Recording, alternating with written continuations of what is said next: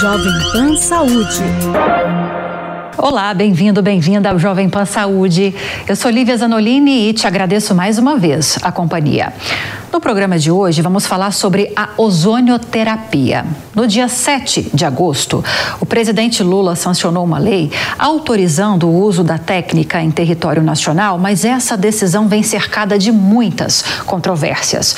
A regulamentação é contrária ao posicionamento de várias entidades médicas que alegam falta de evidências científicas sobre os possíveis benefícios do uso da terapia. Essas entidades argumentam que há riscos de efeitos colaterais e problemas de saúde, principalmente se for administrada de forma inadequada e por profissionais sem experiência. De uma forma bastante simplificada, o tratamento consiste em uma mistura de ozônio e oxigênio puro, chamado de ozônio medicinal, que é aplicada em alguma parte do corpo para tratar uma doença específica. O objetivo com isso é melhorar a oxigenação dos tecidos e também fortalecer o sistema imunológico. Mas o que é exatamente essa prática e como ela é aplicada? E por que há tantos embates e debates? em torno dela. E para falar sobre isso, conversamos hoje com o Dr. José Eduardo Dolce, que é diretor científico da Associação Médica Brasileira. Doutor, bem-vindo ao Jovem Pan Saúde. Obrigada pela presença. Eu que agradeço, Lívia. É um prazer muito grande estar novamente com vocês aqui na Jovem Pan. E recebemos também a doutora Maria Emília Gadelha, que é presidente da Sociedade Brasileira de Ozonioterapia Médica. Doutora, bem-vindo também ao Jovem Pan Saúde. É, muito obrigada pelo convite, Lídia. É um prazer estar aqui com vocês e esclarecer os ouvintes da Jovem Pan sobre esse importante assunto aprovado agora, a ozonioterapia disponível para a população brasileira. Pois é, começamos falando justamente sobre ah, essa terapia, doutora, porque como eu já destaquei no início da entrevista, essa sanção dessa lei pelo presidente Lula gerou muitos embates, controvérsias, debates, mas antes de entrarmos nessas questões em que há divergências, eu queria que a senhora explicasse para a gente efetivamente como funciona essa terapia na prática, como é aplicada e em que situações ela pode ser administrada. A ozonioterapia é uma técnica que utiliza uma mistura de gases, oxigênio e ozônio né, para fins medicinais. Ela foi descrita por, por pesquisadores alemães no final do século XIX, foi bastante utilizada durante a Primeira Guerra Mundial e a partir da década de 60 começaram a aparecer os artigos científicos. Hoje em dia nós contamos com o mapa de evidências científicas produzido pela nossa sociedade em conjunto com a BIREM e publicado no site da Organização Mundial da Saúde. Portanto, a ozonoterapia, por conta da ação dessa mistura gasosa, que o componente principal é o gás ozônio, ozônio medicinal, né? É no máximo 5% de ozônio nessa mistura, na concentração máxima dentro da janela de terapêutica de segurança, ele faz efeito basicamente num sistema chamado NRF2, que é o sistema que modula a ação de cerca de 220 genes. Ele regula o processo é, de compensação do excesso de estresse oxidativo, ele aumenta a liberação de oxigênio nos tecidos, ele modula a inflamação, além de vários outros efeitos benéficos. Então, Segundo o nosso mapa de evidência científico, publicado numa revista de fator de impacto 6.4, que é a Frontiers in Public Health, é, nós temos ação comprovada do ozônio em três áreas, basicamente em dor crônica, hérnia de disco em especial, e doenças, dores crônicas de joelho, de articulações, em tratamento complementar de infecções, associadamente, obviamente, aos antibióticos, e também no processo de cicatrização de feridas, em especial do pé diabético. Perfeito, doutora. E é bom a gente reforçar que a própria lei que foi sancionada pelo presidente Lula trata sobre essa possibilidade da utilização da ozonioterapia como uma prática complementar aos tratamentos convencionais. Mas, como eu destaquei desde o início, há muitas divergências em relação à aplicabilidade e à eficácia desse tipo de tratamento. Em nota, por exemplo, a Anvisa destacou que novas indicações de uso da ozonioterapia poderão ser aprovadas pela agência no caso de novas submissões de pedidos de regularização de equipamentos emissores de ozônio, desde que as empresas responsáveis apresentem os estudos necessários à comprovação da eficácia e segurança. Já o Ministério da Saúde, por outro lado, por meio de nota, a imprensa também reforçou que já diz a lei: equipamentos médicos devem ser submetidos à avaliação e aprovação da Anvisa e que a incorporação de qualquer qualquer nova prática no SUS leva em conta critérios como evidências científicas, segurança, eficácia e efetividade na saúde pública. Eu passo a pergunta agora então para o doutor José, porque, doutor José Eduardo, a doutora Maria Emília diz que há estudos que comprovam essa eh, eficácia.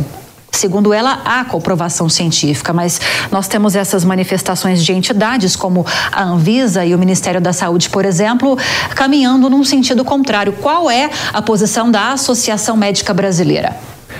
Bem, é, você fez um resumo excelente sobre o assunto.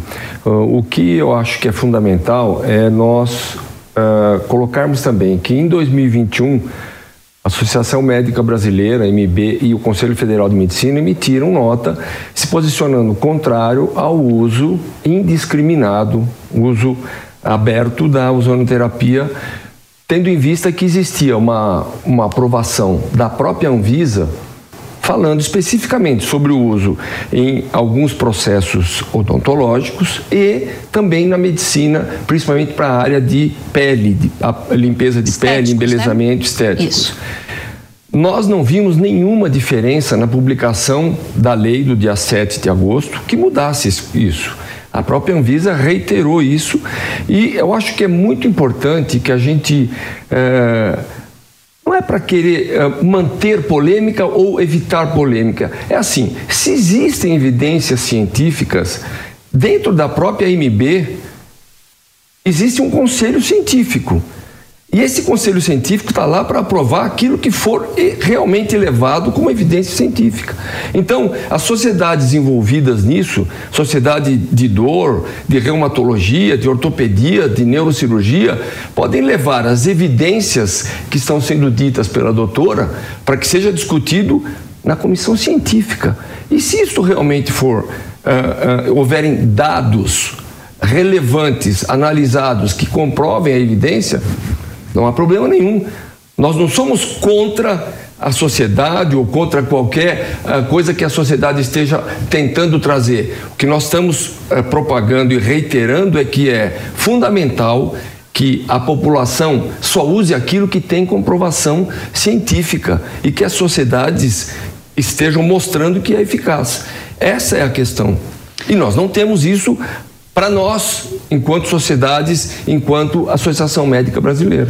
Faltou, doutora Maria Emília, esse trânsito de informações, de pesquisas que apontam, segundo a senhora, essa comprovação científica de que o tratamento é seguro, é eficaz. Faltou compartilhar isso com outras entidades. Eu li a nota da Anvisa agora há pouco dizendo que qualquer nova autorização de procedimento, de medicamento, precisa.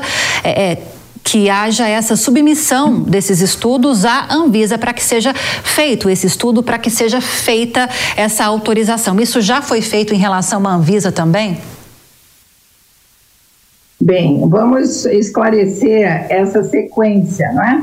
Bem, primeiramente, a, o artigo científico ao qual me refiro que está publicado nessa revista de fator de impacto 6.4, né, que é a Frontiers in Public Health, ela, ele está publicado, foi publicado este ano. Mas o mapa de evidências, a primeira versão já está publicada desde 2020. Né? E isso está disponível na, na, na literatura médica. Se o Conselho Científico da AMB não fez a busca adequada, eu não posso é, fazer nada, basicamente. Eles teriam a obrigação de saber como fazer busca. Né? E nós temos divulgado é, de forma ampla que o mapa de evidências existe, inclusive ele foi atualizado em 2022 e conta com 26 revisões sistemáticas da literatura médica, a maioria de excelente é, é, valor, né?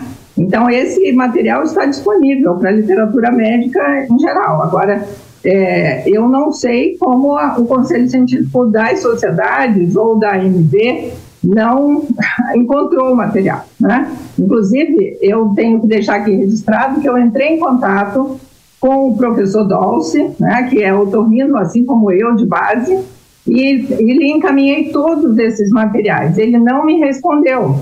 Eu liguei, não me, não me atendeu. Então, é no mínimo estranho que ele diga aqui que a, ele desconhece os materiais, né? Então, esse é o primeiro ponto. Segundo ponto, o CFM, naquele momento em que fez a nota dizendo que desconhecia as evidências, agora já conhece.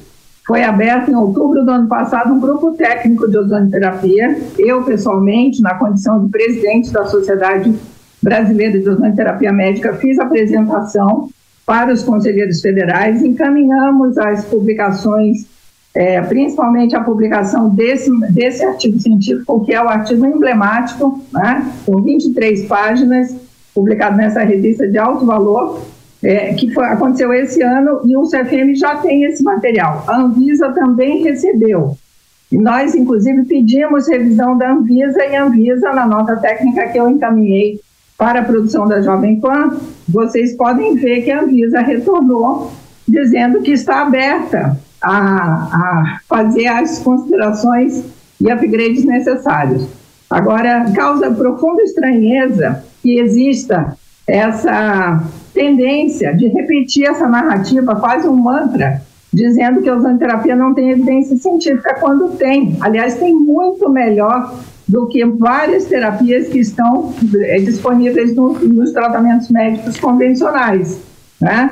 É, a, além da segurança, né? Nós estamos falando tanto dessa, dessa dupla, a dupla da eficácia, né? Da, da evidência científica de um lado e da segurança do procedimento. Sim. O, o, a ozonoterapia é considerada a, o procedimento médico mais seguro conhecido na história da medicina, com 0,0007% de complicações e 0,0001% de óbitos. É, é, de fato, é para registrar aqui para nossa audiência, nós estamos falando de uma terapia polêmica que traz muitas divergências e nós temos dois representantes muito respeitados da área médica, cada qual com a sua opinião. Então, o objetivo aqui não é o confronto e muito menos fazer com que um mude de posição para defender a posição do outro. Eu vou caminhar agora para a gente falar um pouquinho efetivamente sobre a terapia, só vou abrir esse espaço agora caso o doutor José Eduardo queira responder a essas claro. provocações da doutora. Claro. Bem, é, em primeiro lugar, é, eu gostaria de dizer que me parece que há um desconhecimento da doutora Maria Emília sobre como funciona a aprovação é, de qualquer é, narrativa, como ela usou essa palavra, depois eu vou explicar porque ela está usando a palavra de uma forma até equivocada. É, para que alguma coisa seja aprovada, não sou eu, como diretor científico, ou o presidente da MB que tem que levar isso para o conselho científico. São as sociedades, especialidades envolvidas e interessadas têm que levar. O que acontece é que, embora eles repitam incansavelmente que há sem dúvida nenhuma, evidências científicas sobre a ozonoterapia. A verdade é que nós temos dentro da MB uh, ah, o departamento de medicina uh, baseado em evidências. Nós temos o departamento que faz as diretrizes da MB. E são pessoas extremamente capacitadas que ela conhece muito bem e que fazem trabalhos científicos. Então, a partir do momento que tivermos essas evidências analisadas da forma que tem que ser feita e não por narrativa, Nós vamos. É, precisa ficar claro, não temos nada contra a sociedade ou contra a ozonoterapia. Nós só queremos que se prove de que isto é efetivo para não causar problemas para a população. É só isso. Então, não, não, há necessidade de uh, uh, agressões, não há necessidade de, de colocações pessoais. Isso é desnecessário. É, não adianta, isso não vai levar a nada, absolutamente a nada. Bom, e para você que está chegando agora aqui ao Jovem Pan Saúde, estamos falando sobre a ozonioterapia, que foi uma prática que está prevista em lei, lei que foi sancionada no começo de agosto pelo presidente Lula. Estamos seguindo com um debate muito salutar, com dois profissionais que pensam de maneira completamente diferente em relação à utilização dessa prática. Vou reapresentá-los para quem está chegando agora. Doutor José Eduardo Dolce, que é diretor científico da da Associação Médica Brasileira, e também a doutora Maria Emília Gadelha, que é presidente da Sociedade Brasileira de Ozonioterapia Médica. Eu quero deixar agora esse espaço, a gente está caminhando, para o finalzinho, temos aí mais eh, 10, 15 minutos de entrevista para a gente falar efetivamente sobre essas questões que envolvem a prática da ozonioterapia sob esses dois vieses. Toco com a senhora, então, doutora Maria Emília. É, a senhora ressaltou no início da entrevista as situações em que a prática é interessante, segundo o que esses estudos indicam. Algumas situações, como dores, a senhora citou no início, peço inclusive para a senhora repetir agora essas situações. Mas como efetivamente é feita essa, essa terapia nesses pacientes? Bem, a, a ozonioterapia, então, ela está consolidada do ponto de vista da evidência científica em três áreas. Em dor crônica, em especial lombalgia e dores articulares de joelho, hérnia de disco, né? E em infecções, como tratamento complementar aos antibióticos em função do efeito germicida amplo do ozônio, e, em terceiro ponto, em função da liberação de fatores de regeneração tecidual, a ozonoterapia tem uma ação é, é, efetiva na cicatrização de feridas, em especial do pé diabético. Como efetivamente essa prática, essa terapia é administrada nesses pacientes? Então, nesses casos, no caso do, do mapa de evidências, foram identificadas várias vias de administração nesses artigos de revisões sistemáticas. Então, as vias tópicas, é, que são basicamente as para tratamento de feridas, como a água ozonizada, o, o óleo ozonizado para curativo de demora e o gás, na forma de uma bolsa plástica em torno da lesão. Existem as vias sistêmicas também, ah, que são as, as autoemoterapias maior e menor e a insufflação retal. Né? Perfeito. Agora, doutor, é, sobre esse alerta de que há riscos para a saúde da aplicação dessa terapia, um alerta que é feito por algumas entidades, por que é, isso pode acontecer? Quais seriam as explicações? Então, eu vou ser bem uh, amplo na minha resposta, porque isso depende de cada modo de utilização. É, aquilo que está aprovado uh, pela Anvisa que é o uso em uh, alguns procedimentos uh, odontológicos e na lesões de pele, uh, existem dados analisados e comprovando que é científico. Então, tudo bem. Tem possibilidade de complicação? Tem. Se você usar uma dose, uma mistura errada do oxigênio com ozônio, se você não usar um equipamento que foi aprovado pela Anvisa, você corre risco de causar lesões desse tipo. Agora, quando nós falamos na ampliação do do uso vai depender de onde você estiver usando. Principalmente por via sistêmica, acredito que uh, vai depender daquilo que você está querendo usar. Se você estiver usando uh, uh, de uma forma com mistura inadequada de gases dentro do organismo da pessoa, você sabe que o ozônio é tóxico. Dependendo de onde ele estiver atuando, a toxicidade vai acontecer e isso depende do que você estiver usando. Se você acha que vai, por exemplo, uh, curar diabetes com, com ozonoterapia, se você acha que você vai curar uma, um câncer com ozonoterapia, isso, qual é a forma de você uh, uh, mostrar isso e quais são os efeitos colaterais que isso pode causar? Se não trouxer o benefício que você está se propondo a, falar, a, fazer. Então, são essas as, as evidências que nós queremos. Agora, doutora, acredito que existam algumas regras para utilização dessa ozonioterapia dentro mesmo dessas entidades e dessas categorias profissionais que estariam autorizadas a fazer esse tipo de procedimento. A própria lei, se não me engano, traz que é preciso que haja a comprovação de, de, de que esses tratamentos tratamentos estejam vinculados, esses equipamentos estejam autorizados e vinculados à Anvisa e que os profissionais que realizariam essa terapia também teriam de ser cadastrados nesses órgãos representativos dessas profissões. São exigências válidas que são defendidas pela própria sociedade que a senhora representa, por exemplo? Completamente. É necessária segurança em tudo, né? Se você beber água em excesso, você pode ter um, uma toxicidade da água, né, inclusive. Agora, é preciso ficar bem claro que a ozonioterapia ela precisa ser diferenciada da, da camada de ozônio, do, do ozônio tóxico inalado, que é produzido nos motores da combustões, e a ozonioterapia, que é a aplicação do ozônio medicinal dentro de uma faixa, de uma janela de segurança terapêutica. Então, essa questão de ficar repetindo novamente que o ozônio é tóxico, o ozônio é tóxico inalado. Inalado não é uma via de administração, né?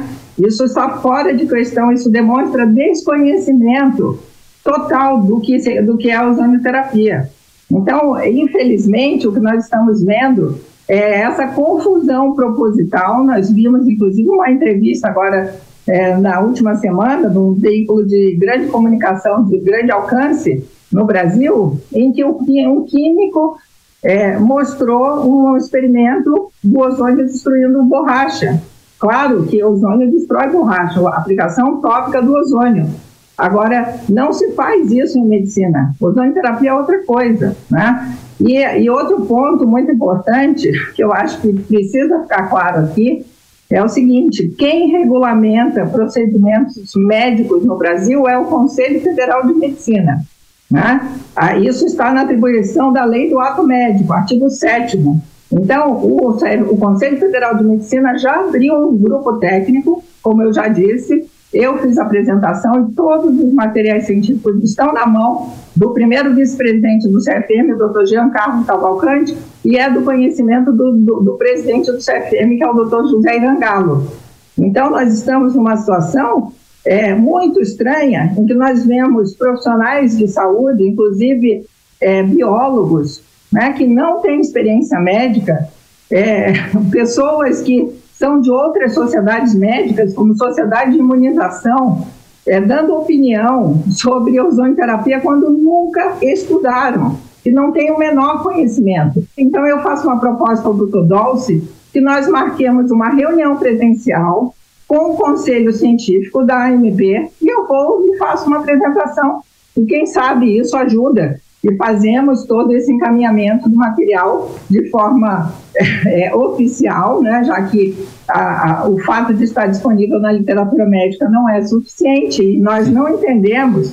Eu estou envolvida nesse assunto há 18 anos, doutor Dalson, e simplesmente eu sei muito bem como se regulamenta um procedimento no Brasil. Tá? Agora, e doutora, não é via AMD. A Associação é, é, Médica Brasileira está aberta a, a, a, ter esse encontro, a se debruçar sobre essas questões? Como funciona o procedimento da entidade nesse caso? Quanto tempo levaria a essas análises? A doutora explicou que regimentalmente, legalmente, é uma decisão que caberia ao Conselho Federal de Medicina. Mas é importante que haja essa integração de todas as entidades médicas, não? É, não, não é só isso. O Conselho Federal de Medicina vai fazer, através da sua Câmara Técnica, um estudo. É, é fundamental. Quem regulamenta uh, a medicina no Brasil é o Conselho Federal de Medicina. Mas a Associação Médica Brasileira é a que congrega 55 especialidades médicas, onde está a ciência, onde está o conhecimento técnico. O Conselho Federal de Medicina uh, é a parceiro da Associação Médica Brasileira nessas coisas.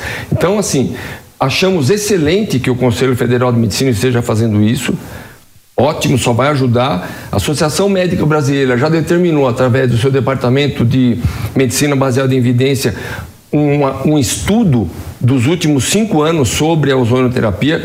Eu já, a, através do Dr. Vanderlei, começamos a fazer esse estudo, já foi determinado isso a semana passada, de maneiras que nós estamos totalmente abertos a isso. É importante insistir nisso. O que eu estou dizendo é que, dentro da Associação Médica Brasileira, para que seja aprovado alguma coisa, tem que passar no, no, no Conselho Científico. Isso tem que ter alguma sociedade filiada dentro da 55 que peça isso. Se isso acontecer, não há problema nenhum. A sua ida à MB é sempre bem-vinda, não tem problema nenhum disso. Você apresentar isso para o conselho científico. Não quer dizer que só porque você vai está aprovado ou desaprovado. A ida é sempre bem-vinda. O conhecimento científico é sempre bem-vindo. Eu sei que esse tema jamais seria esgotado em 30 minutos, em meia hora, mas infelizmente o nosso tempo acabou. E eu queria agradecer aos meus convidados, aos profissionais que aqui estão, que apesar de ser um tema delicado, controverso, que tem chamado a atenção da mídia do Brasil inteiro nesses últimos dias, apesar dessas posições contrárias que ambos têm, é, nosso debate foi de alto nível, foi um debate equilibrado em que ambos conseguiram expor as visões de cada um. Queria agradecer então pessoalmente agora ao Dr. José Eduardo Dolce, que é diretor científico da Sociedade, aliás, da Associação Médica Brasileira. Doutor José Eduardo, muito obrigada por ter vindo aqui hoje. Eu que agradeço pelo convite, é sempre um prazer. Eu quero deixar como mensagem final de que a Associação Médica Brasileira ela tem é, como seu objetivo é proteger a população brasileira sempre, para que a, a medicina oferecida para o, a população seja a melhor possível. Essa, essa, é a nossa missão. Só isso. Muito obrigada, doutor. E gostaria de agradecer também a doutora Maria Emília Gadelha, presidente da Sociedade Brasileira de Ozônio Terapia Médica, que também nos atendeu com tanta gentileza no programa de hoje. Doutora, seja sempre muito bem-vinda. Obrigada.